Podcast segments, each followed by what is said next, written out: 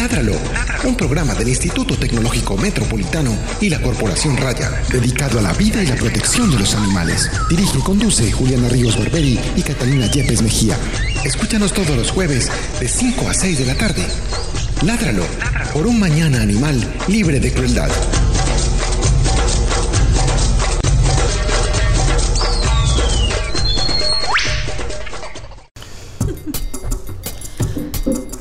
Hola queridos.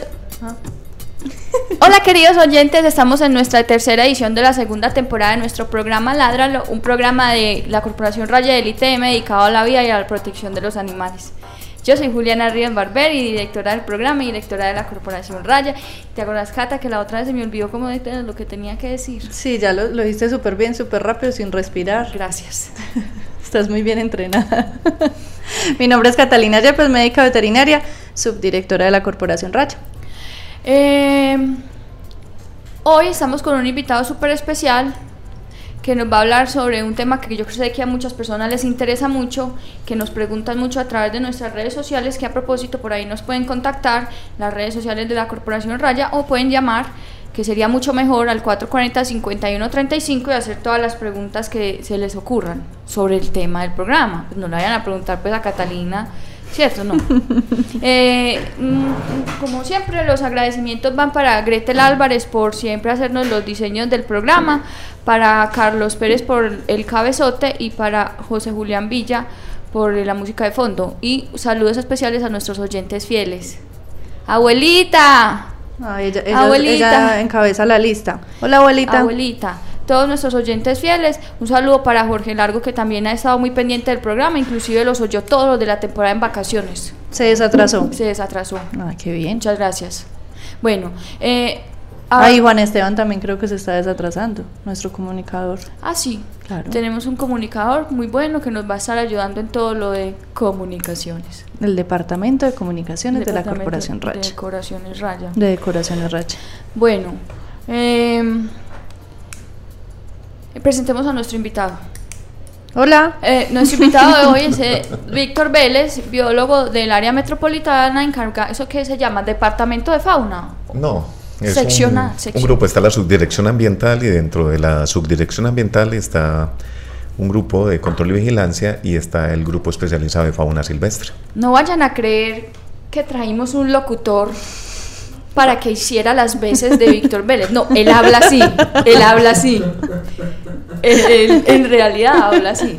Pero, Víctor Vélez, ¿quién es usted? Háblenos de su vida. Que Julián, a ver. No, soy eh, una persona, digamos, apasionada por mi trabajo, por la labor que realizo todos los días. Y como le digo a mi grupo de trabajo y a las personas que llegan a, a mi, digamos, a mi grupo, que tengo la, la opción, la, la, linda labor de poderles enseñar un poquitico y generarles esa sensibilidad por el respeto por los recursos naturales y en especial por la fauna silvestre. Adicional que soy biólogo marino. ¿Usted es biólogo marino? Yo soy biólogo marino. La gente se preguntará qué hace un biólogo marino. En Medellín. En Medellín.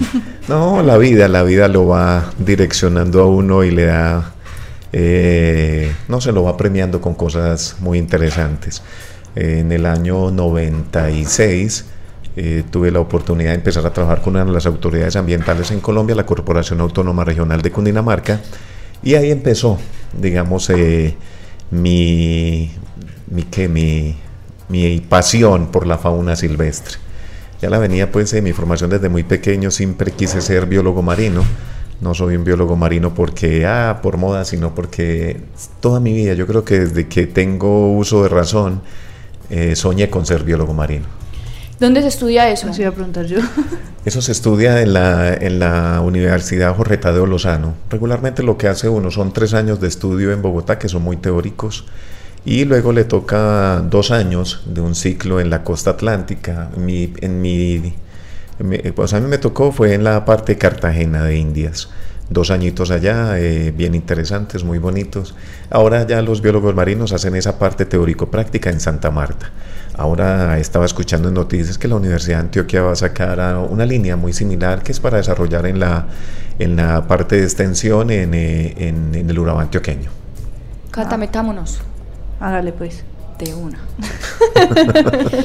bueno, eh, mm, bueno, pero entonces dígame, usted, no, primero que todo le voy a preguntar, ¿qué hobbies tiene, qué le gusta hacer, aparte pues de su trabajo que ya nos dijo, pero qué le gusta hacer en el tiempo libre, de practica algún deporte? No, toda mi vida sí fui, eh, me, encanta y me jugué mucho tiempo voleibol y voleibol eh, no tanto recreativo sino competitivo, pertenecía a equipos de universitarios, empresariales, aquí en, torneos de, con la Liga de, Voleibol de Antioquia, de Medellín. Eh, me, me, encantan, o sea, por mi profesión, lo que son los, los deportes subacuáticos. Nadar, eh, ir mucho al cine, comer muy rico. ¿Bucea? ¿Usted sabe bucear? Sí, claro que sí. Ay, tan bueno. Ay, qué bueno. Yo quisiera aprender a bucear. Es una experiencia, digamos, eh, bien, bien bacana, sobre todo que tú te metes y, y, es otro, otra dimensión, otro contexto, claro, o sea, otro ambiente, otro mundo, otra densidad, otro, es, es algo bien, bien apasionante, de verdad que sí les recomiendo que si tienen la oportunidad, así sea con una careta y un snorkel y unas aletas, realicen esa práctica. Es otro mundo totalmente diferente donde hay una cantidad de organismos que son bien interesantes. Pero venga, yo le voy a hacer la última pregunta. Perdón, me estoy yendo, pero es que, me, ¿cierto? ¿Cuál es el animal más raro así que usted haya visto? Que usted diga, bruta, qué animal este, qué maravilla yo haberlo visto. Animal más raro que haya visto. Pues yo me imagino que usted los ha visto todos. No, pero no, no creas, mira, hay situaciones de verdad bien apasionantes. Eh, recuerdo una vez en, en, cuando laboraba con la Corporación Autónoma Regional de Cundinamarca, en un caso bien particular con una tortuga galápago que estaba en un hogar, en el Leprocomio en Agua de Dios, Cundinamarca. Eh, la primera vez en mi vida que me encontraba con una tortuga galápago y, y muy particular. Yo no sé, yo a veces, y aquí me van a, aquí viene con mi pasión y mi, mi mis cosas raras. Yo a veces me creo una especie de, de doctor Dolittle. Yo digo que los animales son muy sensibles y son muy perceptivos. Entonces, el, el, el, lo que decían las personas es mucho cuidado con ese animal, que ese animal es muy bravo, lo muerde. Y le arranca el pedazo. Y desde el momento que hubo una, una interacción o un feeling con el animalito y hubo una comunicación, entonces él me recibía el alimento en la boca, yo hablaba con él, eh, así, le hablaba con él, ya sea verbalmente o mentalmente y le decía no te preocupes, te voy a sacar de acá. Y fue un caso bien particular. Eh, y otra, otro caso bien bonito fue una vez que nos tocó rescatar un oso de anteojos o capturar y reubicar un oso de anteojos. Entonces un animal que nos tuvo durante ocho días, o sea, día y noche, en, en digamos, en, en vela, eh, pendiente de que se bajara de un árbol para poderlo llevar de un lugar donde estaba muy amenazado a un lugar donde lo, Ay, lo que lo podíamos reubicar. Entonces fue una experiencia bien, bien bonita. Eh, y otro, pues, eh, encontrarse uno con las ballenas. Las ballenas son animales Ay, espectaculares. No, y algo lo más espectacular del mundo. Nadar con delfines y Ay, tocar un no. delfín y interactuar con los delfines es, son experiencias inolvidables. Hablando de delfines, la otra semana inicia la temporada de caza de delfines en Taiji, Japón. Tienen una cuota de miles de delfines para matar este, este semestre. Yo solo les deseo el mal. Yo lamento mucho pues estas palabras que salen de mi boca, pero yo a esa gente no, pues no solo le deseo el mal. Más. Pues por Dios, eso está mandado a recoger hace tiempo. Pero hay mucha gente ahí bien, bien poderosa luchando porque esa práctica se acabe rápido. Esperamos que Esperemos así que suceda, sí. pero igual el, el otro el otra semana ya saben, primero de septiembre inicia la temporada de caza de delfines. Consiste en que todos los días los cazadores salen en busca de manadas de delfines salvajes, las capturan, las acorralan, las llevan a la cueva, que es como una especie de pequeña bahía, ahí las, las acorralan, seleccionan algunos que sean aptos para cautiverio, donde van a ir acuarios a pasar la vida infelices para que otro pendejo vaya y pague plata para verlos y los otros los matan, así de sencillo. Bueno. Juli nos mantiene muy informada de esa, Ay, pero es que yo creo de esa que cacería. me- me- y yo creo que todos a través de las redes sociales sufrimos. Yo creo que todo el mundo sufre. no. Y una vez hasta alguien me dijo que no pusiera eso, que eso era terrorista. Y yo le dije, no, pues es que yo no. No, eso yo es la no realidad. fotos, no, no, no, no, no es amarillismo, es la realidad. Todos Sí, tenemos o sea, que conocer sí. la realidad que Y si es una cosa animales. que ocurre diario, todos los días durante seis meses salen a cazar delfines. O sea, uno puede, tiene que poder dimensionar lo que está pasando allá. Es una, un atentado contra la fauna marina. ¿Usted qué opina? A ver, eh, yo creo hay una situación bien particular, Juliana, y es lo que en los comités de ética a los que nos toca participar como autoridad ambiental, eh, tenemos que entrar, digamos, a, tratar de, asumir una posición muy imparcial y muy objetiva en este tipo de cosas. Desafortunadamente, el ser humano, por eh, satisfacer sus necesidades, satisfacer una cantidad de cosas, pues usa animales. El problema es, y lo que siempre eh, le tratábamos de decir, y sobre todo a la academia, es la responsabilidad que tiene en el sentido, por ejemplo, formar a un zootecnista, formar a un veterinario, sobre todo cuando ese veterinario le va a tocar realizar, digamos, eh, o va a trabajar en una empresa que sea de, producción de proteína animal para satisfacer necesidades de la, de la especie humana. Lo que se les decía siempre es, eh, el propósito no es, o sea, de pronto sí es necesario ese tipo y el requerimiento de ese tipo de, de proteína, lo, el mercado internacional lo demanda. Y el ser humano, algunos creen que sin eso no pueden vivir y, lo, lo, compran. La, la, situación en lo particular es la forma como lo hagan. Yo creo que lo importante es, listo, van a hacer la cacería, pero háganlo de una manera digna con el animal. Pero es que espere, Víctor, esos animales, la mayoría, pues se asesinan, pero porque vale mucha más plata el que sale para cautiverio. Exacto. No, tú sabes, sabes cuál es mi posición muy clara. Yo eh, soy funcionario de una autoridad ambiental y la norma colombiana permite unas figuras.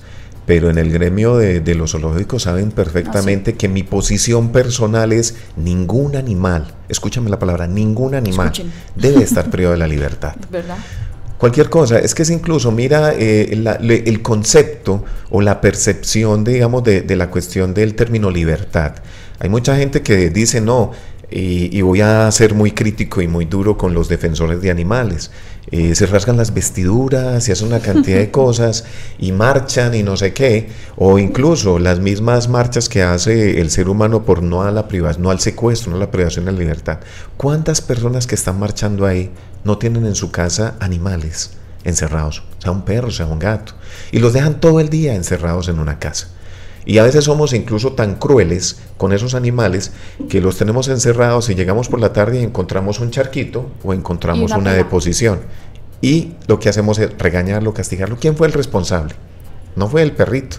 ¿Quién se aguanta un cólico de unas ganas de ser una necesidad fisiológica?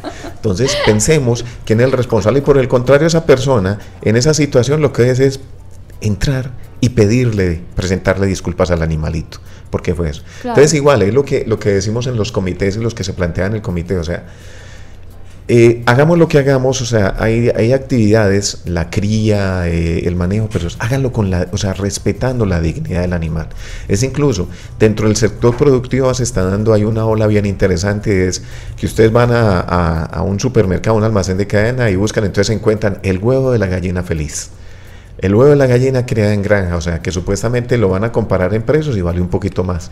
Pero la gente a veces prefiere comprar ese, ese huevo porque es un animal que ha sido criado para satisfacer una necesidad humana pero eh, como se, le se, ha pensado en el bienestar, en la calidad de, vida del animalito, entonces no va a tener, digamos, diferentes eh, sustancias del estrés que van a ser consumidas por el ser humano. Entonces, en la medida de que se esté pensando en la dignidad de ese animalito que va a ser producto, el, digamos, del consumo para satisfacer esa necesidad de proteína, entonces se le puede meter un valor agregado para no tener que manejar entonces 10 mil, sino que puedo manejar 100 que las vendo a un mejor costo.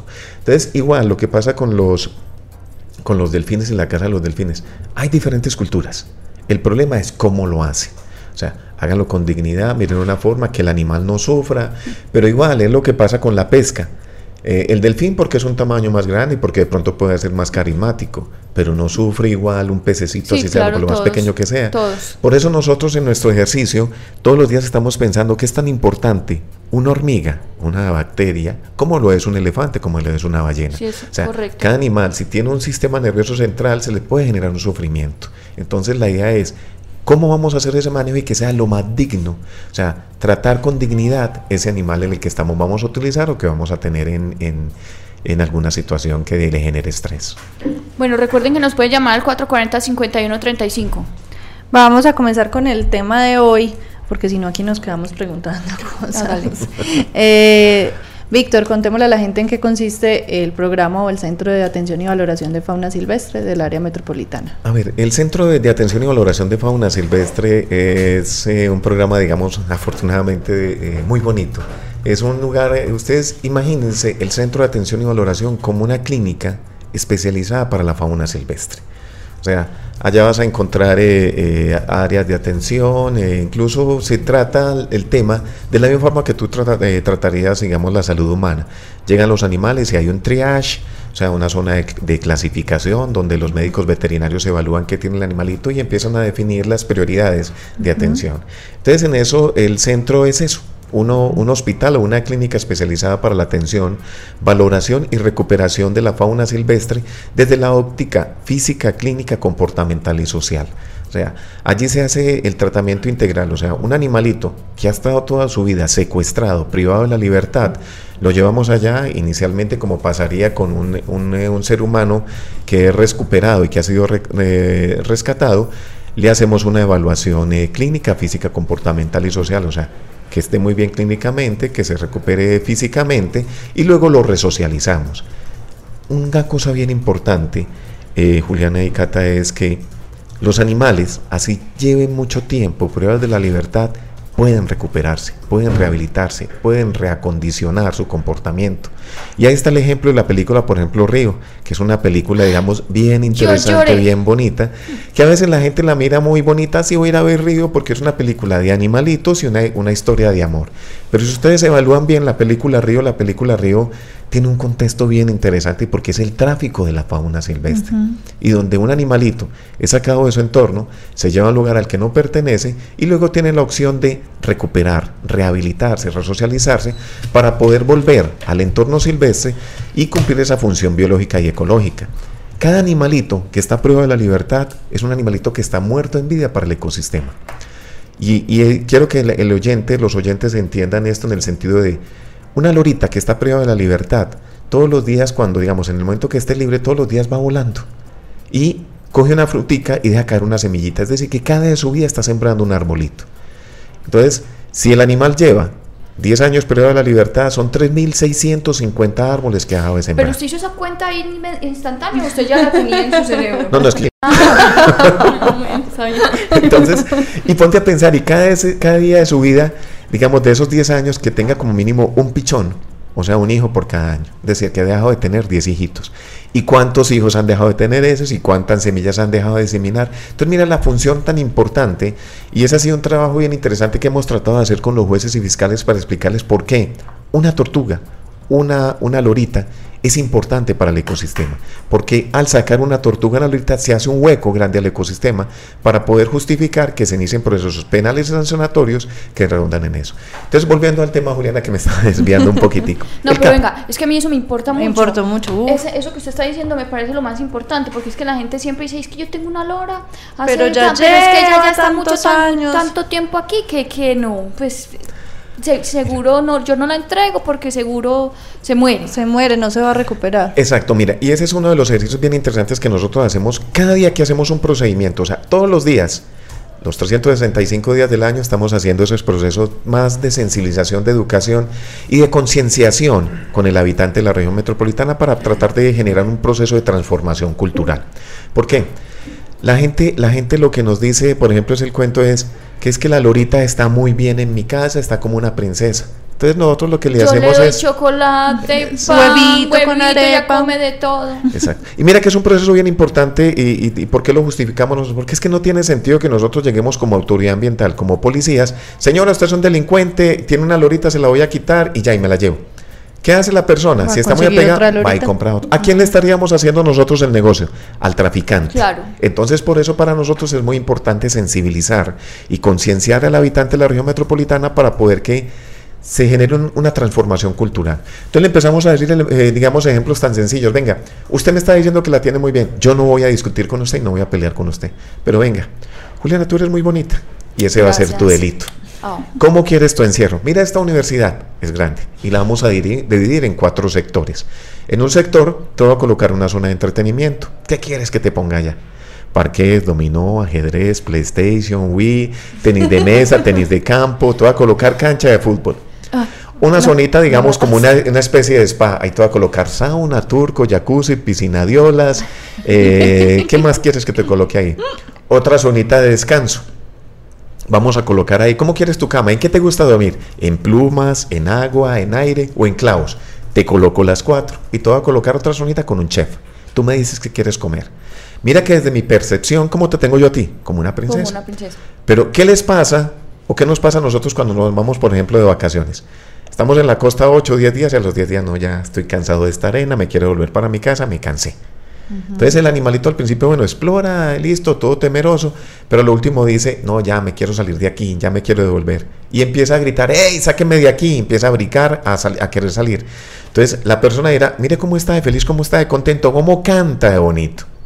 La gente que dice que tiene pajaritos, sinsontes, eh, turpiales, que dicen es que el pajarito canta muy bonito.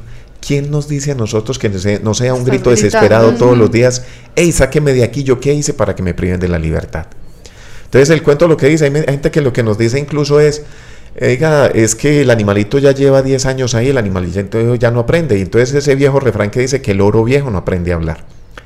Yo le devuelvo un poquito a la gente. Entonces usted el que dice que una persona que esté privada de la libertad, secuestrada o encerrada porque cometió un delito, 10 años, ¿ya para qué sale? ¿Ya para qué? Sí. Entonces mira que tiene la opción de resocializarse y rehabilitarse. Y lo mismo pasa con los animalitos. En el CAP sucede algo bien particular y bien bonito, que yo lo utilizo como ejemplo y me, me da mucha alegría, porque los animalitos, digamos, regularmente, cuando están encerraditos, la gente dice, no es que usted se los va a llevar, y si usted se lleva al animalito, el animalito se va a morir de pena moral. Y de pena moral se muere el ser humano. Pero el animalito cuando llegue, cuando los animalitos cuando llegan al CAP, cuando ven los de su especie, usted no se imagina, eso arrancan en un frenesí sexual, eso empiezan a tratar de... ¿Quién les enseñó? Lo tienen en su comportamiento, Claro. es instintivo. Y es lo que nos pasaría, que a nosotros nos tengan encerrados en una isla por allá, una especie diferente, 10 años, y lleguemos a, a- de la noche a la mañana, nos pongan en contacto con un grupo grande de seres humanos, altos, flacos, gordos, bajitos, de toda la condición. Y por ahí está tu media naranja. ¿Qué haces tú, Juliana? O sea, estabas encerrada Yo, yo solita. corro para el otro lado. Yo pues, Pero yo, que usted- pregúntele es a Catalina, pregúntele a pero Catalina. muy- mire, listo, corres para el otro lado porque estás asustada. Pero pasan los días y, y de pronto ves por allá, oh, ese está como bonito. Como bizcocho. Está como bizcocho. Uli. O Cata, vos lo conoces. Ya, tú ya empezaste a entablar relaciones con Cata. A preguntarle, ve, ¿cómo lo haces? Uy, estoy bonita, ve. Ay, estos gorditos que tengo. No, me tengo que maquillar mejor. El pelo lo tengo muy. Mira que todo eso se convierte en una terapia ocupacional para los animalitos. Y los animalitos se enamoran, los animalitos sienten, los animalitos, eh, digamos, realizan procesos cognitivos. Mire, tan particular, y yo creo que el, el- el gremio de los oyentes eh, eh, más aficionados a este programa me puede dar mucho la razón. ¿Cuántas personas no dicen a ese perrito, a ese gatico no le falta sino hablar? ¿Quién es más inteligente? ¿Ese perro o nosotros? Para mí ese perro. Ese perro, sin tenerme que agredir, sin tenerme que hacer nada, eh, sabe cómo nos hace entender las cosas. Pero ¿cómo le hacemos nosotros entender las cositas a los animales?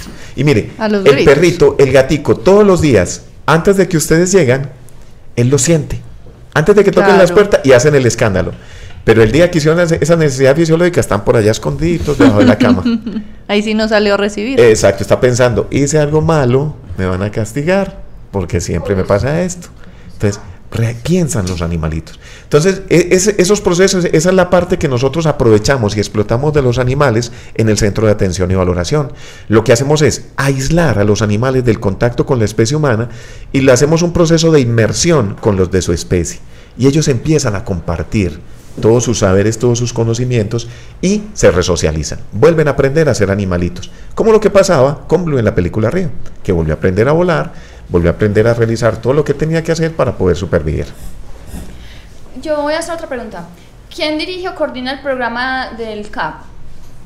El área metropolitana. El CAMP es del área metropolitana, es un proyecto, o sea, los recursos son del área metropolitana, la, toda la infraestructura es del área metropolitana. Y algo bien particular, eh, nosotros eh, dentro de las alianzas estratégicas que hacemos, pues trabajamos con otras autoridades ambientales en lo que es el CIFA, que es el Comité Interinstitucional de Fauna y Flora de Antioquia. Ahí de ese hace parte las otras autoridades ambientales, Cornare, Corpuraba, Corantioquia, eh, la Secretaría del Medio Ambiente de la Gobernación y las autoridades fiscalía, la policía, que trabajamos articuladamente para poder eh, realizar como esta función. Pero todo, digamos, lo que hacemos como tal, lo coordinamos es como área metropolitana. Es decir, en este momento inclusive tenemos una alianza muy importante. En este momento nosotros estamos trabajando con la Fuerza Aérea Colombiana. Dentro de la, de la responsabilidad que tiene la Fuerza Aérea Colombiana también es velar por el cuidado y protección del medio ambiente. Entonces, con la Fuerza Aérea Colombiana lo que hacemos es, coordinamos con ellos y ellos les decimos, tenemos eh, unos animales de tal región del país, de Florencia, Caquetá. Entonces ellos nos dicen, listo, coordinamos, ellos nos coordinan un avión, nosotros subimos muy temprano a la, a la base aérea en Río Negro, tipo 2, 3 de la mañana, nos montamos en un avión, nos llevan, hasta donde tengamos que ir a, cualquier rincón del país, allá coordinamos con la Armada Nacional o con los otros entes y, eh, o las autoridades ambientales allá y hacemos la liberación de los animalitos. Y en la tarde lo que hacemos es no estar esperando avión y nos vuelven a traer hasta acá.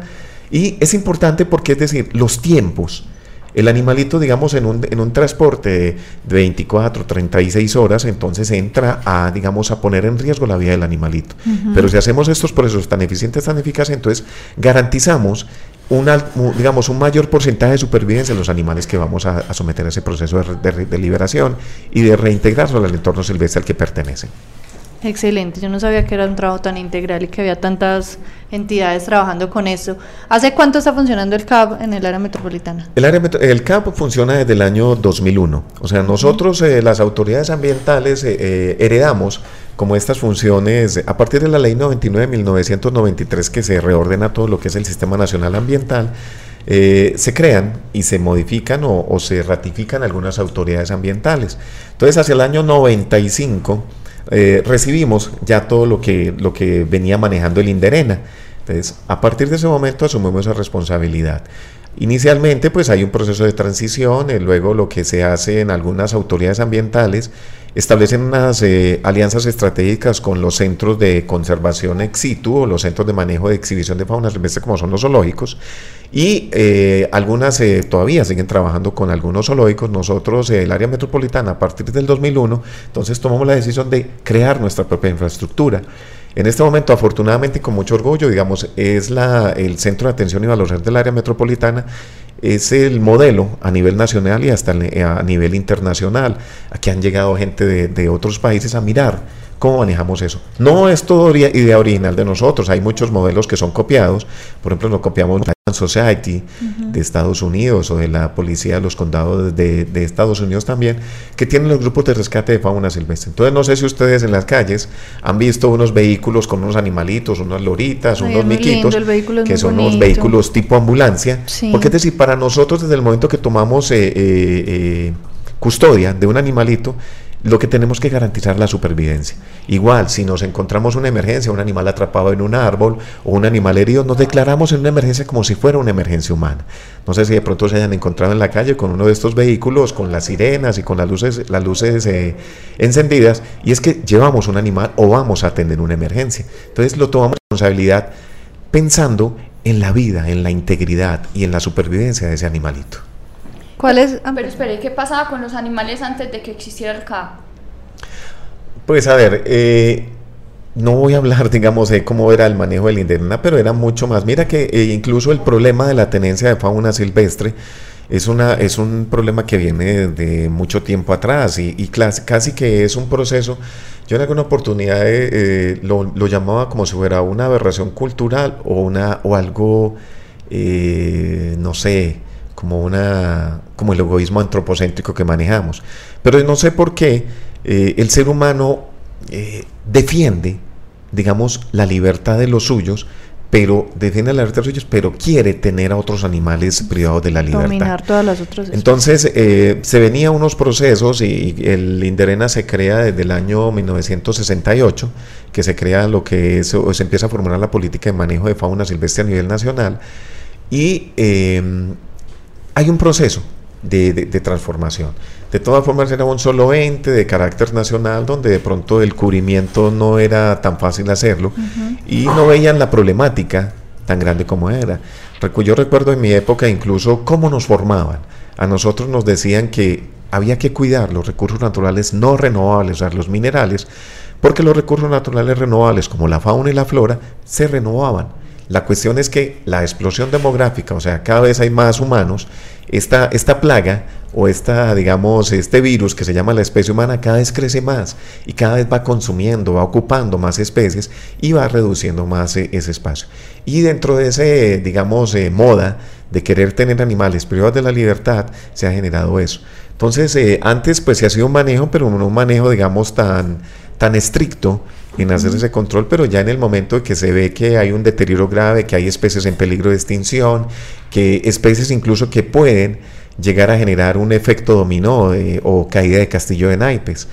Nosotros, la especie humana, no somos necesarios en este planeta Tierra. Si nosotros desaparecemos del planeta Tierra, ¿qué pasa con el planeta Tierra? Se recupera. Se recupera totalmente. Pero a veces, en, en, la eventualidad de que pues, se puede extinguir una especie, esa especie puede garantizar o es la que le garantiza la supervivencia a otra. Entonces, si se extingue una, puede generar un, un efecto un efecto, digamos, de, que se extingue una y se extingue otra y se extingue otra y se pueden generar procesos graves en los ecosistemas. Eh, eh hablábamos que hay estas ambulancias, ¿qué otro, o sea, qué equipo humano y qué infraestructura o con qué recursos cuenta el CAP? A ver, el CAP, lo, como les decía, uno, o sea, tenemos un contrato firmado con la Universidad de CES, o sea, en el CAP hay una, hay una infraestructura para la atención, pero igual cuando necesitamos hacer eh, cirugías de alta complejidad, que necesitemos eh, eh, profesionales clínicos en manejo del tema, entonces eso lo tenemos definido con la Universidad de CES en los, en, el, en los quirófanos especializados y con el personal especializado con el que cuenta el CES en el CBZ. contamos incluso con todo el apoyo, lo que les mencionaba, no solamente lo que tiene el área metropolitana, que es un, nuestra, el CAP es un área de 7 hectáreas, con todos los encierros. Desafortunadamente, para hacer la atención el manejo allá, tenemos que tener a los animalitos encerrados. Eh, cuando llegan allá, van entran como si fueran una clínica, o sea, entra cada uno a su habitacióncita, a su, cubículo, digamos, de manejo individualizado, porque está en tratamiento, hay que darle medicación o que está en proceso de evaluación de cuarentena. Luego los empezamos a integrar a formar grupos familiares y así. Entonces allá contamos como con todo eso, con todo lo que es el personal especializado, médicos veterinarios o tecnistas, bacteriólogos, eh, que me faltó, médicos o tecnistas, bacteriólogos y biólogos.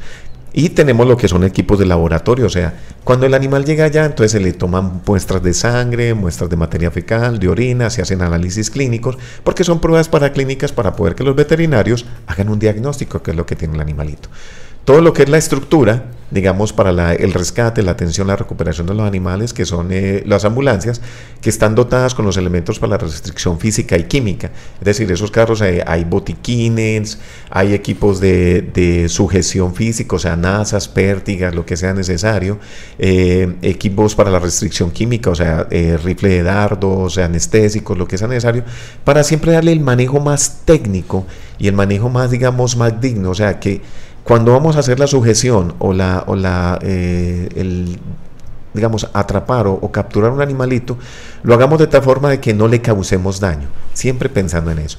E igual, contamos con el apoyo de todos los órganos estatales, o sea, bomberos, eh, policía, cuando necesitamos que un animal está atrapado en un, en un árbol muy alto, entonces llamamos a la máquina, digamos, a los bomberos, nos llevan la máquina 33 o el personal especializado de bomberos para trabajo en altura. Entonces es bien bonito porque cada quien eh, eh, toma, asume un rol, asume un protagonismo en estos procesos de rescate. Entonces son los bomberos metiéndose, eh, digamos, subiéndose a unos árboles, poniendo en riesgo su integridad, o sea, su vida. Pues eso sí, teniendo muy en cuenta, digamos, la, seguridad industrial y que no se vaya a pasar nada, o sea, con eslingas, arnés, mosquetones, todo lo necesario para poder montarse allá. Pero y eh, siempre incluso la, comunidad está muy a la expectativa y cuando llegamos entonces son muy demandantes, pilas que no sé qué otros, tienen que hacerlo muy bien, no van a hacer, se demoraron mucho.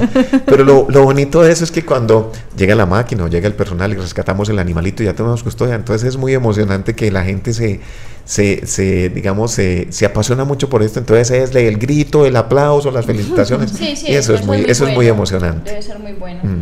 Pero lo más importante es, o el placer más grande es poder uno rescatar, poder uno, digamos, salvaguardar la vida y garantizar la supervivencia de ese animalito. Ay, no, ese tema está muy emocionante. Sí. Vamos a escuchar. Vamos a escuchar una canción. Eh, de una canción de mi adolescencia. es una canción de un grupo que me gustaba mucho cuando yo era joven, pues aún, No es mi grupo favorito, pero sí me parece que eran buenos en su época. El grupo se llama Sleeper y la canción se llama Nice Guy Eddie.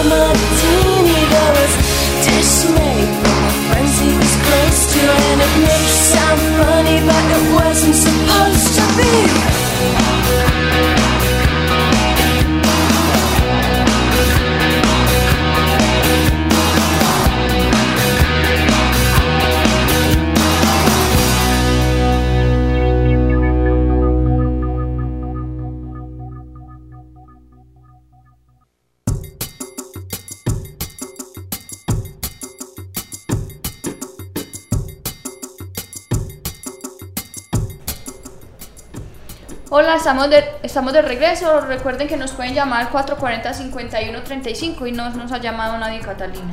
Ay, yo no sé por qué. ¿Qué está pasando? Me gusta mucho nuestra música de fondo. Sí, hombre. Nos hace bailar cada que la Sí, pero yo quisiera que alguien nos llamara y hiciera preguntas, pero bueno, nadie se le ruega. Aquí no le ruega a nadie. Sigamos entonces con el tema. Estamos hablando del Centro de Valoración y Atención de Fauna Silvestre del Área Metropolitana con Víctor Vélez. Víctor, ¿cuál es la forma en que la comunidad puede reportar cuando, cuando existe un caso de tenencia de un animal silvestre? Mira, hay diferentes eh, líneas. Está el 123, pueden llamar ahí, están, pueden llamar a la línea del área metropolitana, que es el 385-6000, a la línea de Corantioquia. pero ese 385 tiene extensión o, o, que, o no, ¿qué dice ahí? Oh, pues igual, eh, eh, puede ser la, 100 la 109, la 127 o la 135, que es la, la línea de atención al usuario. Ahí les toman le- eh, los datos con una, con una salvedad bien importante. Es decir, ustedes no tienen que dar información de quién está poniendo la información. O sea, si ustedes lo quieren dar, nosotros lo que hacemos es, una vez eh, se atienda el caso, les podemos remitir eh, qué procedimiento se realizó. Pero igual, si usted dice, no, no quiero saber porque es un vecino, porque es mi mamá, porque es lo que sea, se guarda absoluta reserva de la información para que no vaya a tener nadie problema a pensar, no es que yo no pongo la edad porque entonces me van a me van a... Me van a eh, pillar, que fui yo. Exacto. Bueno, y, sigamos. y es un temor más grande. No, no. Entonces, el, la, cetro- la 385-6000, el 493-8888, que es la línea de Coro Antioquia, 423 88 88. Sí. 493-8888, eh, y, y la línea de la Policía Ambiental, que es el 262-3687. A estas líneas ustedes pueden llamar y, y ponen, digamos, la queja por la tenencia, por el maltrato, o porque quieren hacer la entrega voluntaria de algún animalito, pensando en que lo aman tanto que le quieren devolver la libertad. Yo creo que, y yo, le, yo soy muy duro con la gente, le digo, "Mire, su mejor manifestación, si usted dice que ama a ese animal, permítale ser libre. Si usted hace animal, permítale que pueda, digamos, realizar su vida como lo que es. O sea, eh, hay una frase que yo siempre con la que remato todas mis presentaciones eh, cuando me toca ir a alguna, algún establecimiento es, si te duele la privación de la libertad, ¿por qué lo haces con la fauna silvestre? Entonces, ese son como las líneas y lo que hacen es simplemente llamar ahí, poner, eh, dejar la información y ya nosotros nos encargamos de hacer todo el proceso de, de mandar las unidades, mandar al personal para que hagan el proceso de sensibilización y procurarla recuperar el animal. ¿Y cuál es como el tiempo de atención? Normalmente si yo pongo la, la, la queja, ¿al cuánto tiempo estarían visitando? Mira, hay una, nosotros tenemos allí establecidos como 13 eh, líneas de operación. O sea, nuestra prioridad es una emergencia. Si a nosotros nos dicen hay un animalito que está herido, hay un animalito que está abandonado, un animalito que está atrapado en algún lado, entonces esa es nuestra prioridad. Luego lo que, lo que atendemos es eh, la denuncia. Y por último, digamos, en- sin restarle importancia, son las, entregas voluntarias. Porque es decir, eh, de pronto si tenemos una emergencia, si tenemos algo, la persona que tenga el animalito en su casa y ya sabe que lo tiene, al menos sabemos que le, va, le está dando un trato digno y lo va, en- lo va a entregar. eh, entonces da igual que digamos que nos demoremos un día o alguna cosa así mientras que atendemos las emergencias, que sí peligra la vida del animalito. Entonces básicamente es eso. En la medida de lo posible nosotros eh, pues tenemos unos tiempos de respuesta en, el, en la entidad y son eh, más o menos de una semana que estemos demorándonos en atender eso, o sea, lo que es la, la- la denuncia. Porque se entiendan que cada que nosotros vamos a ir a hacer una denuncia, entonces eh, el tiempo que nos gastamos promedio eh, en atender una denuncia son alrededor de 45 minutos, una hora. Por lo que le digo, hacemos todo ese proceso de sensibilización, de concienciación, invitando a la persona que nos haga la entrega voluntaria. Eso sí, también haciendo la claridad que a lo último le decimos, mire, usted toma la decisión, ¿qué quiere que hagamos? Me lo va a entregar voluntariamente o si no, lo que se le puede venir es que eso es un contravencional, hay una sanción, hay, una, hay unas multas que pueden ir hasta los 5 mil salarios mínimos mensuales legales vigentes porque eso es una contravención ambiental No, o la parte penal que puede ir hasta los 30 mil salarios mínimos mensuales no, no, legales espere, vigentes espere, espere que eso es lo más y importante. cárcel, escúcheme esto, cárcel que da de los 4 a los 9 años. O sea, Uy, uy. la tenencia de un animalito de la fauna silvestre, si el juez lo determina, le puede colocar esta- estas sanciones y eso no es. Si el juez lo determina, le puede colocar esta- estas sanciones y eso no es escarcelable. Otra vez. voy a repetir. 5 mil salarios mínimos legales vigentes Mensuales. Men- mensuales Mensuales. legales, legales vigentes. vigentes. sí. Para el caso de. Esa es la parte de la sanción ambiental. Bueno, Y si se 30.000 compulsa copia de eso a la fiscalía, que son dos procesos que uno no excluye al otro, puede ir hasta los 30 mil salarios mínimos mensuales legales Uy, ¿Y, vigentes. co- y cómo, y que, por ejemplo, den un ejemplo. ¿Cuándo son 5 mil? ¿Cuándo son 30 mil? No, ¿Cuándo hay, una, hay, una, hay unas normas del, del ministerio, está la ley 1333, que es el sancionatorio ambiental, y hay unas, eh, unas formas de entrar a valorar y, y, y- y cuantificar esas multas. Pero, por ejemplo, podemos estar hablando que una persona de estrato, digamos, eh, estrato 1, que tenga una lorita y que sea, se hizo un proceso sancionatorio ambiental, una multa puede estar alrededor de los 800, 900 mil pesos. Solamente, digamos, la multa. Pero entiendan que no se puede quedar con el animal, porque es que el animal, nuestro deber, es un bien del Estado que nosotros lo recuperamos, lo tenemos que recuperar. Lo recuperamos y adicionalmente les va una multa que puede oscilar entre los no, 800, 900 mil pesos y si ya es estrato económico más alto y la tipificación se puede resubir hasta alrededor de los 10, 12 millones de pesos. Pilas. O sea que inicialmente se trata de que haya una entrega voluntaria. Preferible. Eso. Y si ya hay una negación del proceso, Mire, ya se, se Ahí lo importante, nosotros utilizamos la figura de la entrega voluntaria, una figura que no es, eh, eh, digamos, no está como tal eh, establecida en la norma. Pero lo que hacemos es, eh, listo, yo le voy a recibir el animal con un compromiso, que usted no vuelve a comprar o conseguir animal de la fauna silvestre y si sabe alguien que tenga, entonces no lo va a denunciar. Ya si lo que se presenta es una reincidencia, entonces ya es un Pues, ay, agravante sí, pues. y ya la cosa se le va un poquito más hondo. Vecina, Vecina, escucha. voy por ti. Ahí en mi vereda yo he visto varios. ¿Con Ah, qué? Lora, Ah, Aria Lora. Es que, Yo mira, hagamos una reflexión. ¿Por qué la gente quiere tener una lora eh, encerrada ahí? La lora no es que hable, lo único que lola- la lora lo que hace es una habilidad que tienen ese, los citácidos, que son el grupo de los loros, yo de guacamayas y había dicho pericos. Los cetáceos, yo a. Sí, ¿cómo así? Los cetáceos eh, son otros diferentes. Sí, pero, pero, pero ¿en qué momento? Me perdí, Entonces, me perdí. De los citáceos, eh, tortuga, eh, los loros, ¿Yo? pericos y guacamayas, me confundí. Ya lo conseguiste. Ay, no.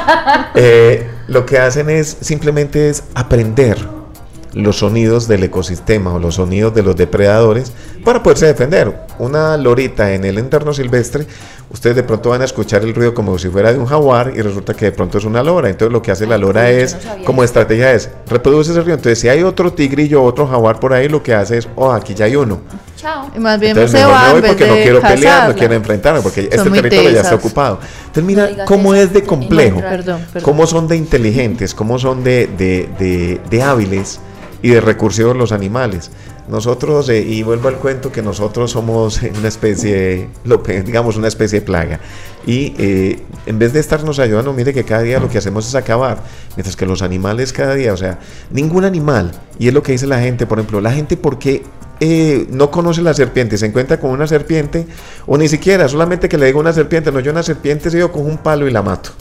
Ay, sí, qué pesado. ¿Y qué daño hace la serpiente cuando, por el contrario, la serpiente cumple unas funciones biológicas y ecológicas muy importantes? Y mire cómo somos de crueles. Nosotros tenemos nuestro, digamos, estándar de que son bonitas o alguna cosa y son carismáticas. La gente, por ejemplo, le hablan de una zarigüeya, de una, de una chucha, Pero si son y que son que hay. que no, que tan feas, que no sé Ay, qué. no, O que los murciélagos, que son también feos, y cómo son de importantes las funciones biológicas y ecológicas que dan en el Supremamente ecosistema. importante. Amo. Mira, recuerdo un caso, en Robledo nos llamaron una vez que la gente tenía problema en un barrio que había muchos alacranes. Fuimos a hacer una evaluación y empezamos a hacer como una, un análisis de la situación en la zona, claro. En la zona habían zarigüeyas y la gente mató todas las zarigüeyas. Ay. y lo que hacían las zarigüeyas era el control biológico de esos alacranes. Ya en este momento están, se van a colocar la ropa, entonces pronto el piquete de un alacrán. Entonces, y, no te nos llama, venga, autoridad ambiental, ¿qué va a hacer? ¿Quién generó el caos? Es como el caso otro No. particular que se está dando en la región metropolitana, y Juliana me va a regañar porque me le estoy saliendo del, del, No, no, del David, no, programa. que, que lo que hace la gente, por ejemplo, que estén, que dicen, no, yo soy muy bueno porque coloco cebadero, yo soy muy bueno porque todas las mañanas salgo y le echo alimento a las palomas. Y miren el ejemplo tan particular. Cada uno de nosotros los seres humanos, ¿por qué salimos todas las mañanas a trabajar? ¿Por qué salimos a buscar? ¿Qué salimos a buscar? Tenemos que salir a trabajar para buscar Para el dinero para poder comer. Pero si nosotros estuviéramos en la casa y abriéramos la puerta y nos encontráramos un almacén de cadena ahí abierto y que pudiéramos coger lo que necesitáramos y, lo que- y comer lo que queramos, ¿saldríamos a trabajar? No. ¿Y a qué nos dedicaríamos? A hacer pereza Y a reproducirnos. Porque sabemos que si tenemos uno, 5, 10, 15, 20 hijos, para todos va a haber comida. En los ecosistemas el alimento es un factor limitante. El problema es que cuando estamos ofreciendo este alimento vamos a generar un desbalance. Los animales sincronizan sus ciclos reproductivos con la oferta que les ofrece las, digamos, la- las cosechas de los árboles. Pero nosotros estamos suministrando, estamos diciendo reproduzcase todo el año. El problema incluso algo muy particular y, y me parece muy, muy, eh, muy- a mí me da risa y, y se lo digo a la gente es que la naturaleza misma se encarga de castigar a la gente. ¿Por qué? Llega la señora o el adulto mayor o eh, X persona y sale todas las mañanas a tirarle la librita de arroz, supuestamente a las palomitas y a las tórtolas. Entonces, eh, se, lo que hace que es, entonces genera un desbalance porque hay mucha oferta de alimento. Entonces, ya que van a ver muchas Muchas palomas y muchas tórtolas. Ahora, ¿para quién hay mucho alimento? Para el depredador. Entonces ya hay muchos gavilanes. Entonces la señora sale todas las mañanas que va, voy a echarle el marrito a mis palomas, le echa y se pone a ver las palomitas. Nosotros nuestra conformación es de depredadores, entonces el gavilán está ya viendo que yo depredador estoy mirando a esa palomita y le, y le muestro los dientes, que en el, en el- en, digamos en el lenguaje de los animales mostrar los dientes es agresiva. Este se va a comer mi alimento, entonces viene el, el gavilán por detrás y le raya la cabeza a la persona. Ay, hijo de madre. Entonces la gente dice, venga, que es que mis gavilanes acá me están haciendo daño, mire cómo me rayaron. Y empieza uno a evaluar y fue la misma señora que le está dando alimento a las palomas. O sea, mire cómo generamos desbalances. Adicional, empieza uno a preguntarle, señora, ¿y usted qué?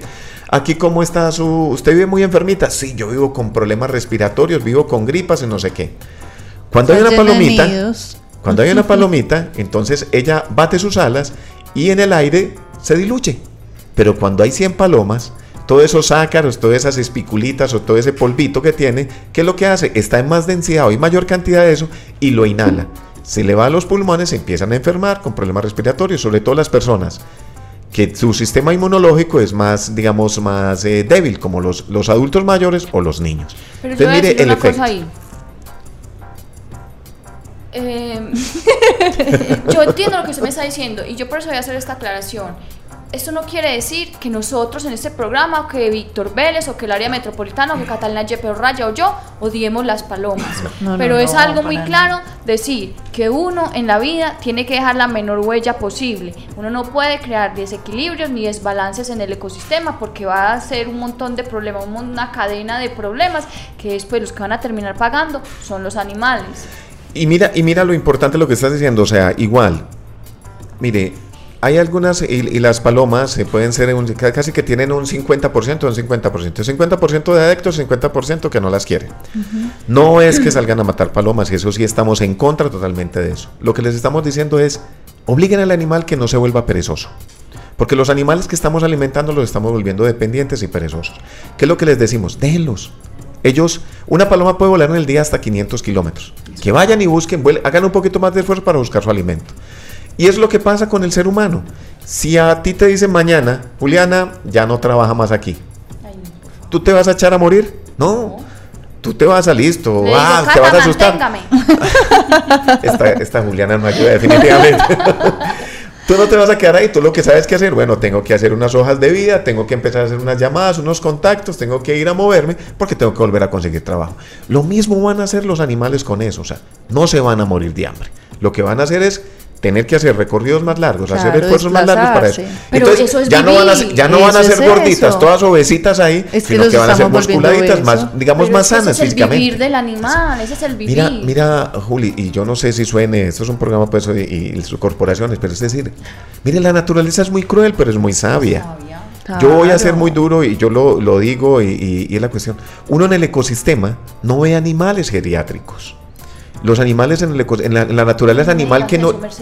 El animal, en, en la- en la naturaleza los animales que se van haciendo lentos o que son alguna cosa, ¿qué es lo que hace? El ecosistema lo recircula. Es cruel, muy cruel, pero es- esa es la Pero es naturaleza cruel bajo y esa es la ley de la vida. perspectiva humana, pero es la ley de la vida y es la ley que uno no puede negar, ni puede interrumpir, ni puede. Y ese es el problema, es que estamos poniendo demasiadas trabas e interrupciones a, esa, a ese ciclo y a esa, por esa influencia que estamos Tú generando. hablas ahorita de eso, de la huella ecológica, y yo creo que, que los seres humanos, yo creo que tenemos que pensar más en, en mirar cómo disminuimos esa huella ecológica.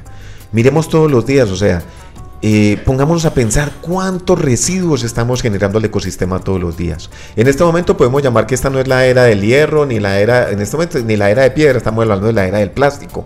¿Cuánto plástico estamos utilizando y cuánto plástico, plástico estamos, digamos, desechando sin tener en cuenta el efecto, el impacto de ese Es plástico? terrible. En este momento se habla de 6, 7 islas Siete islas flotantes en, lo- en los océanos de plástico, donde los animales están confundiendo esos plásticos con alimento. Las tortuguitas comen medusas y las medusas, miren un plástico flotando y simula una medusita. ¿De qué se está alimentando esa tortuguita? De puro plástico. Hay una, si se quieren meter los oyentes en, YouTube, hay una que se llama La Isla de los Pájaros, donde muestran que salen las, mamás de los, padres de esos pajaritos, esos pichones, a pescar. Y se llegan todos contentos porque llegan con el, con el buche lleno. Y resulta que empiezan a regurgitar alimento y lo único que le están dando a esos pajaritos o a esos pichones es plástico. Ese plástico que estamos desechando en los continentes y que está llegando a los ríos y que los ríos están llegando a los mares. Entonces miramos el impacto tan grande. Por eso cada que se estén tomando o carguen sus vasos, digamos, de cada uno para tomar el agüita, o sea, no estoy en contra de la, que esto va a ser una, una campaña en contra de los embotelladores de agua, pero cada que están comprando una botellita, o sea, reúsenla, recircúlenla, recíclenla, denle un- el mejor uso a todos esos empaques de plástico para que todos estos empaques, todo, de- todo este desecho no esté llegando, digamos, eh, no estemos generando esa huella ecológica tan, tan grande al Entonces ya no ecosistema. hay excusa para uno seguir haciendo eso, las alternativas existen. Juli, yo soy muy, yo soy como biólogo y como ecólogo, soy muy eh, eh, pesimista o soy muy realista. Nosotros ya llegamos, digamos, eh, llegamos a, en, la, en la curva, llegamos a un punto donde ya empezamos en caída. O sea, en, en que ya este planeta... No, pero mejor, lo- siquiera me dijiste. Lo que tenemos que hacer es que de pronto, si queremos garantizar la supervivencia de la especie humana, hacer que esa curva sea lo más asintótica, o sea, que, que se demore lo más, lo más que pueden llegar a cero, porque es decir, al ritmo que vamos, este planeta no va a aguantar. Yo, yo evalúo que el planeta es como si fuera tu cuerpo, un ser humano. Cuando, cuando a ti se, bueno, entonces el de Catalina, cuando así te, te mete, digamos, una enfermedad, un virus, y el uno no es problema, pero se empieza a replicar y empieza a crecer, entonces tu cuerpo reacciona, ojo, me está haciendo daño. ¿En qué momento este ser viviente, que es el planeta Tierra, no va a reaccionar con ese virus que es la especie humana? Entonces, hagamos que, que digamos que nuestra huella o que nuestro impacto sobre el planeta Tierra sea lo mínimo que podamos hacer. Inevitable, el hecho de vivir, el hecho de respirar, está generando una contaminación al ecosistema.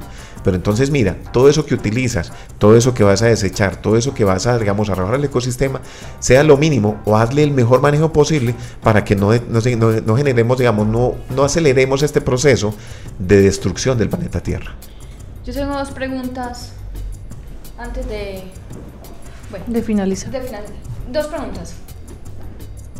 Cuando alguien llega y dice, ah, es que quiero denunciar un animal, eh, ¿cómo sabe la persona o, o ustedes cómo la guían eh, para que ella reconozca que es fauna silvestre y de pronto no fauna exótica? Porque la gente de pronto no sabe hacer esa diferencia. Sobre todo las aves, yo creo Sobre que todo más en el tema de las aves. Mira, no hay problema, no que la gente nos llame, nosotros simplemente vamos y hacemos una verificación. Hay unas, eh, el personal de, de la- de atención al usuario del área metropolitana pues está capacitado, hace algunas preguntitas básicas, que si por ejemplo regularmente a nivel de aves lo que se tienen son cacatúas o se tienen los periquitos australianos. Entonces lo que se le pregunta, hay preguntas básicas, bueno, tiene una crestica, los colores del animalito como son, entonces podemos hacer. Ya cuando no hay suficiente información, lo que hacemos, vamos al lugar y hacemos la verificación, no hay ningún problema.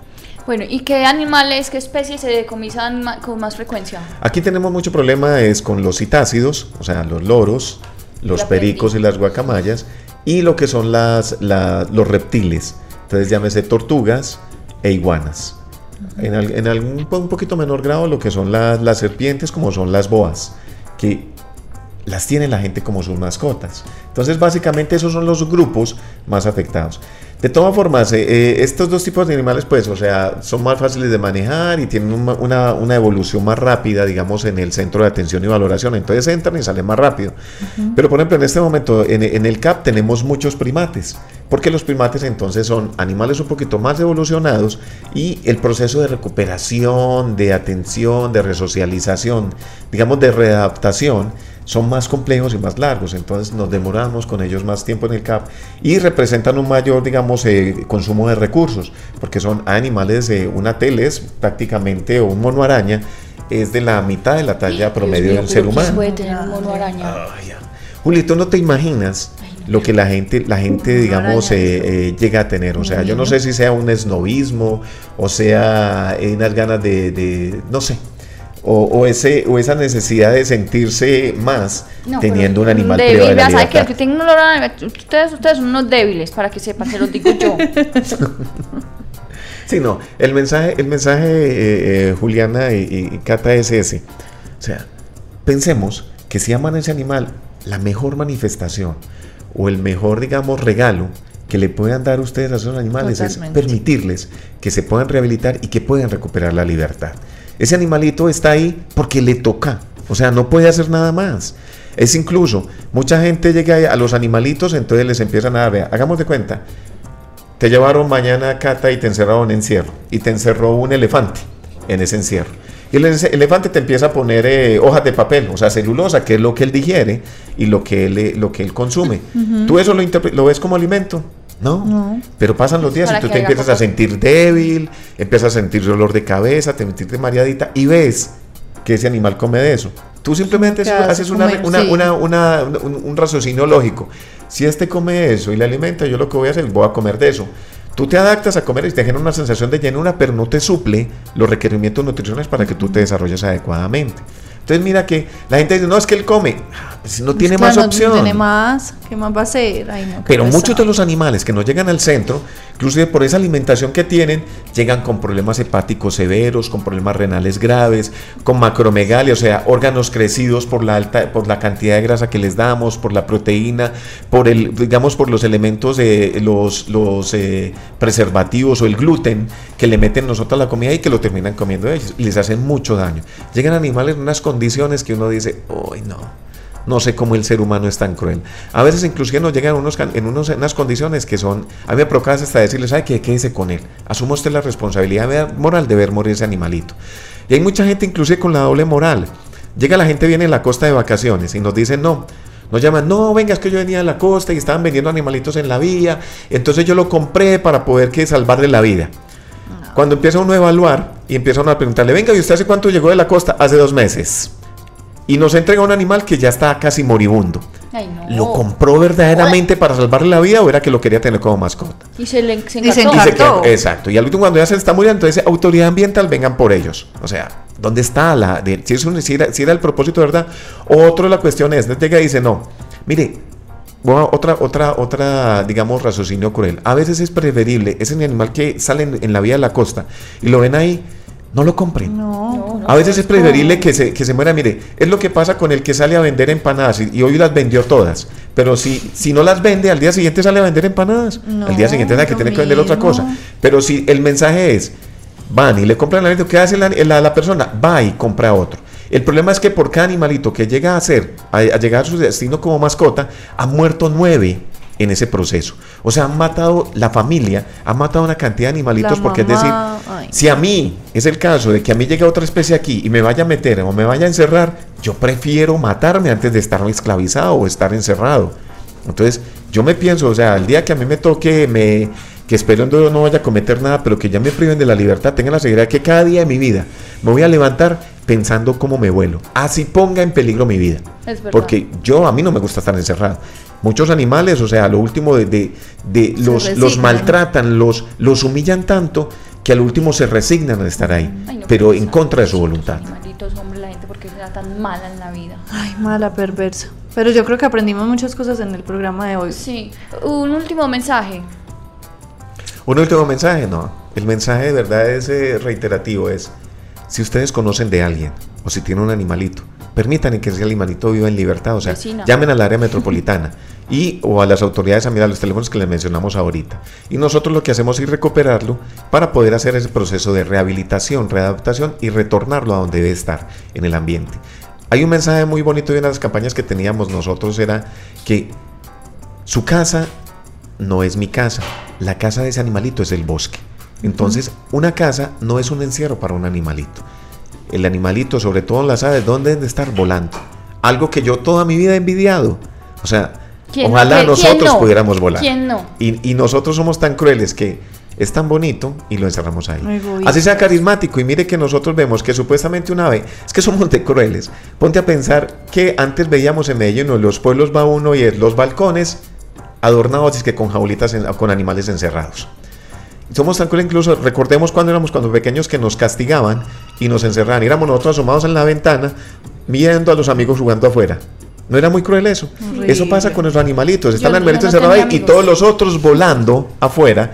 Como quien dice es, vea, lo tengo encerrado y adicionalmente sufra porque mire lo que puede estar que haciendo. sí. No. Muy cruel, es muy cruel, la gente es muy cruel, pero aprendimos muchas cosas, aprendimos que todos se pueden recuperar, todos los todos animales, no importa los años de cautiverio, se pueden recuperar y eso es lo más importante, o sea, no es una disculpa para no entregar un animal. Y no solo recuperar, de pronto hay animalitos que lo podemos eh, me- eh, incluir en programas de conservación, o sea, en centros donde lo Que que, hacen es reproducción, de investigación, para poder aprender de esos y poder garantizar, eh, eh, hacer programas de conservación en el medio silvestre. Lo bueno, muy bien. Yo voy a hacer una declaración. Yo tuve un animal silvestre cuando era pequeña y lo entregué. Felicitaciones, Catalina. Tuve una iguana. Gracias. Bueno, no, oiga, yo le hago la pregunta rapidito. Esos animales que vienen que disque con certificado de zoocriadero, ¿qué? ¿Eso qué? No, no. A no. ver, la norma colombiana establece una figura mediante la cual eh, los animales pasan de ser de propiedad del Estado a, propiedad de, una persona, que es bajo la figura de los criaderos. Pero en el territorio nacional no está permitida la tenencia de la fauna silvestre como mascota. Es decir, esos animales no se pueden comercializar como mascota. Si algo se puede utilizar para ya sea para pieles, para o sea del caso venta de mascotas en el, en el orden internacional. Sí, Juliana, es muy es, es- y es un conflicto que yo tengo muchas veces con la norma, desde lo que establece la norma a lo que piensa y lo que hago, digamos, y lo que es Víctor Vélez y lo que piensa Víctor Vélez, lo que te mencionaba de los zoológicos. A mí los zoológicos no me gustan para nada y no lo, o sea, mi posición personal es que los zoológicos, ningún animal debe estar privado de la libertad. El tipo de zoológico que yo me sueño es un, un- un zoológico donde el ser humano sea el que vaya con un canopy o un cable y lo vaya. Si lo vio, listo, si no lo vio, De malas. O, mal o el que vaya encerrado es, es el ser humano. Métase en la selva y si se lo encuentra, listo. Si no, de malas. Es que no sé por qué nosotros tenemos que pensar que el animal lo tenemos que... que y, y- y la gente que va a los zoológicos incluso es hasta tan cruel que dice, pero vea, pasé el- entré al zoológico, pagué la entrada y no vi ningún animal porque estaban por allá guardados. Ah, Pues, que ¿qué el animal tenga la decisión que si se quiere dejar ver o estar escondido, estar agachado o hacer lo que sea. Pero nosotros, eh, y vuelvo con el cuento, somos muy crueles con los animales. Bastante. Bueno, ¿Qué? no. Se nos acabó el tiempo. Se nos acabó el tiempo. El tiempo en televisión es muy corto. El tiempo al aire. Eh, Yo, yo te dije que si no había maquilladora. eh, pero no, no, muy bueno. Víctor, que viniste porque nos has enseñado muchas cosas el día de hoy. Y, y creo que todos los oyentes, aunque no llamó nadie, pues creo que todos aprendimos muchas cosas. Igual la información está ahí, si la quieren solicitar de nuevo nosotros podemos dar. El programa igual queda montado en la página de itmradio.edu.co para las personas que no han oído las otras temporadas, la otra temporada y los programas de esta primera temporada. Y ya. Y nos dieron una nueva información para los que Ah, tienen sí, plan sí, de sí, datos. sí. Para la gente con smartphones pueden descargar la aplicación TuneIn. ¿Lo dije bien? Y ahí buscar ITM Radio. ITM Radio, la emisora ITM Radio, pueden escuchar a través de sus smartphones el programa, o sea que cero No se lo van a perder. Cero excusas. Eh, bueno, muchas gracias a todos los que escuchaban el programa el día de hoy. Eh, Es la hora de. yo voy a hacer un consejo, repito, este consejo es de mi, de mi propiedad, no, no tiene nada que ver Catalina, ni Raya, ni el tema, ni David, ni nadie, soy yo la que va a decir eso. Y es, por favor, digámosle no más a las fajas, no más. Esas fajas, eso es muy feo. Primero que todo, estéticamente eso es muy feo. Segundo que todo, si usted de verdad quiere mostrar una silueta es- esbelta y eso, hay otras maneras que van a ayudarle más con su autoestima, que son una vida saludable, hacer ejercicio, comer bien, ¿cierto? Pero una faja, eso es muy feo, eso es muy feo. Además yo tengo esa pregunta y siempre la he tenido y yo quiero que alguien me la resuelva. ¿Qué ¿Qué pasa? pasa Cuando, cuando se, desparrama. apagan las luces? ¿Qué pasa? y se quita la faja y se desparramó. Se desparramó. Hasta ahí llegó el encanto. No, pero no, de verdad. O sea, si uno de verdad quiere hacer algo por uno y quiere verse bien, lo que tiene que hacer es procurar una vida saludable y, y no solamente pues por su físico, sino por su salud, por, por estar con su familia más tiempo, por disfrutar los espacios, por disfrutar la naturaleza, que como es de bueno salir a caminar con su familia. Yo no, no, pues en mi familia nunca ha salido nadie a caminar conmigo, pero sí mi perro, hemos salido a caminar por el bosque. Qué mejor que salir a caminar por el bosque o, o- o- o montar en bicicleta, ir a la ciclovía con la familia. No se pongan más faja. Este consejo es mío, no más, es mío, de mi propiedad. Se acabó, se acabó. Nos bueno, vemos. eh, Ah, no, nos muchas oímos. gracias a to- Víctor, muchas gracias por venir. Muchísimas gracias a ustedes. ya que muchísimas gracias por esta invitación y, y es un programa bien interesante y además muy, muy ameno, muy descomplicado. Entonces, muchísimas gracias Ay, por la pero invitación. estás bienvenido cuando quieras. Esta es tu casa. Esta es tu casa. Aquí Vamos a- pasamos muy bueno, nos Vamos, reímos. vamos a publicar un video, una canción que se llama El Cisne, que usted nos recomendó. Hable de esa canción ahí para cerrar el programa. No, es una canción bien bonita eh, eh, de Garzón y Collazos, es que era, ¿cierto? Garzón y Collazos. de El Cisne. Y, No, no, esa y no es David, yo voy a poner Y es otra y no donde, poner. donde muestra eh, que el, el ser humano siempre ha sido muy consciente del daño que le ha hecho a los animalitos. Y es donde muestra también el amor de qué pasa con un cisne, que está en un árbol, le dispara, hay una pareja de cisnes blancos, y el cazador le dispara al macho y cae del árbol. Pero la hembra no se vuela, sino por el contrario, se tira y cubre con sus alas a- al cisne herido. Pero el problema es que el cazador también llega y la mata a ella. Ah, qué Entonces, belleza. Como somos de crueles. Te deseo el mal. Bueno, muchas gracias a todos. Eh, nos vemos, nos oímos jueves con un tema requete que hi- hiper, inter, hiper mega No, es que todos los programas de esta temporada están súper chéveres. Vamos a hablar de... No, No, decir, no. decir Ah, nada. no diga listo, listo, listo, bueno. Eh, voy a dejarlos con una canción de otra señora, otra mujer de un grupo que se llama Metric. Eh, ahí les va. Chao. Chao.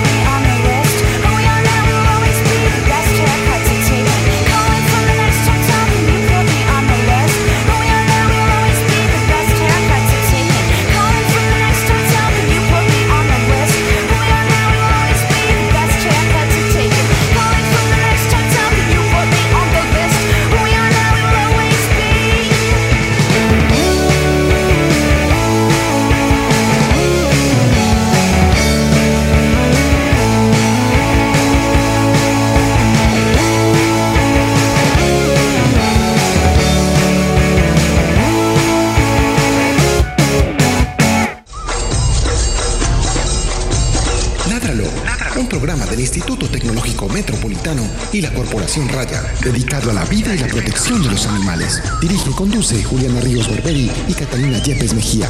Escúchanos todos los jueves de 5 a 6 de la tarde. Ládralo, por un mañana animal libre de crueldad.